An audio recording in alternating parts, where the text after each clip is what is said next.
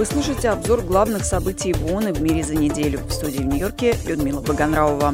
Каждый пятый вид мигрирующих диких животных находится под угрозой исчезновения. Об этом свидетельствуют результаты первого в истории исследования, подготовленного в соответствии с требованиями Конвенции о сохранении мигрирующих видов животных. Публикация была приурочена к началу конференции, которая открылась в понедельник в Самарканде. Сирийское правительство проинформировало ООН о своем согласии на использование двух переходов на границе с Турцией для поставок гуманитарной помощи.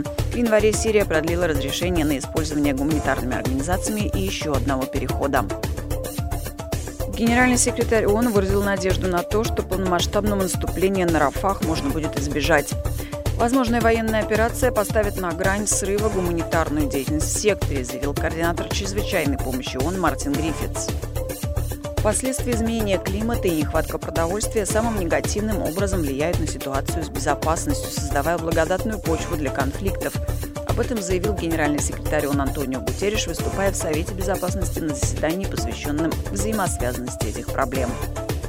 Эксперты ООН, ЮНЕСКО, Всемирного банка и Европейской комиссии оценили общую стоимость ущерба, нанесенного культурной и туристической отраслям Украины за два года с начала полномасштабного вторжения в 3,5 миллиарда долларов.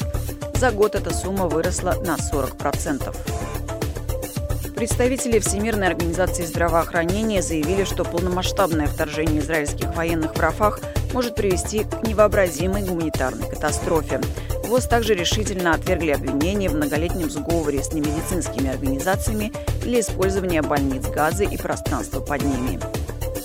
На восстановление Украины в ближайшие 10 лет понадобится 486 миллиардов долларов. К такому выводу пришли представители правительства Украины, ООН, Всемирного банка и Европейской комиссии, которые провели совместную оценку ущерба, нанесенного полномасштабным вторжением России.